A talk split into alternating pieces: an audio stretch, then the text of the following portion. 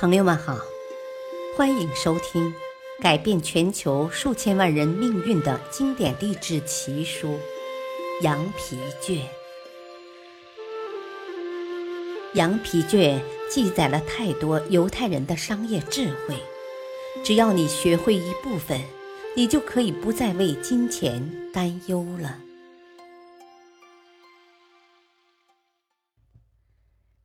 第七章。思考致富。第八集：如何获得你所希望的职业？当一个人的工作最适合他时，他会工作的很愉快。美国的一个可取之处在于，它能给人们提供各种各样的工作机会与职业。如何才能找到自己所希望的工作？我认为必须做到以下几点：一、确定你所希望从事的是哪一种工作。如果目前还没有这种工作，也许你可以自己去创造它。二、确定你希望为其工作的公司与个人。三、研究你的未来雇主的政策，以及在该公司获得晋升的机会等。四、分析你自己的天赋和能力，以及你能为别人提供什么服务。五、不要总是考虑哪里可以提供一个空缺的职位给你。而要把注意力集中在你可以干什么工作上。六，一旦你心中形成了计划，就要找一位有经验的人执笔，将计划整洁而详细的变成书面文字。七，在适当的时间和地点向相关人士提出你的计划，让他去考虑。须知，每个公司都在寻找能提供有价值的意见的人，每个公司都留有职位安排给对公司有利的人。做到以上这些，也许要多花费你几天甚至几周的时间，但它却能使你在收入、晋级和获得上级赏识等方面取得很大的进展。甚至使你提前五年达到预定的目标。每个人都可以用自己精心设计的周密计划，从阶梯的底层向上发展。自我分析的方法：一，今年我达到为自己选定的目标了吗？我们应当每年设定一个具体的目标，作为人生目标的一部分。二，我提供的服务是我力所能及的最好的服务吗？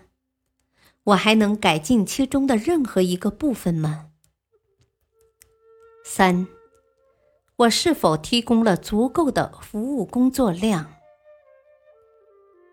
四。我在工作中是否表现出了和谐与合作？五，我是否因为拖沓的习惯降低了自己的工作效率？如果是的话，降低了多少？六，我是否改善了自己的个性？如果是的话，在哪些方面改善了？七。我是否能坚持自己的计划直至完成？八，我是否在所有场合都能迅速而明确的做出决定？九，我是否受六种基本恐惧中的一种或多种影响而降低了工作效率？十。我是否太小心谨慎，或不够小心谨慎？十一，我和同事的关系是愉快还是不愉快？如果不愉快的话，有多少责任是属于我自己？十二，我是否因缺乏意志而分散了自己的精力？十三，在所有问题上，我都是虚心和宽容的吗？十四，我在哪方面的工作能力有了改善？十五，我有放纵的习惯吗？十六，我是否有自大的表现？十七，我对同事的态度能否使他们尊敬我？十八，我的意见和决定是出于猜测，还是基于正确的分析与思考？十九，我是怎样支配时间与收入的？我做的谨慎吗？二十，我有多少时间花在无益的事情上？用这些时间，我原本可以做哪些更好的事情？二十一，为了提高我明年的工作效率。我应该怎样分配时间，并改变自己的习惯？二十二，我是否有我的良心所不允许的犯罪行为？二十三，在哪些地方我的工作做得比我的职务所要求的更多更好？二十四。我曾表现的不公正吗？如果是的话，哪方面不公正？二十五。如果雇主是我自己，我会对自己的工作满意吗？二十六。我的职业适合我吗？如果不适合，原因何在？二十七。我的雇主对我的工作满意吗？如果不满意，原因又在哪里？二十八，在成功的基本原则上，我现在应该得到什么样的评价？这个评价要公平正确，可以请一个认真的人为你检查这一评价。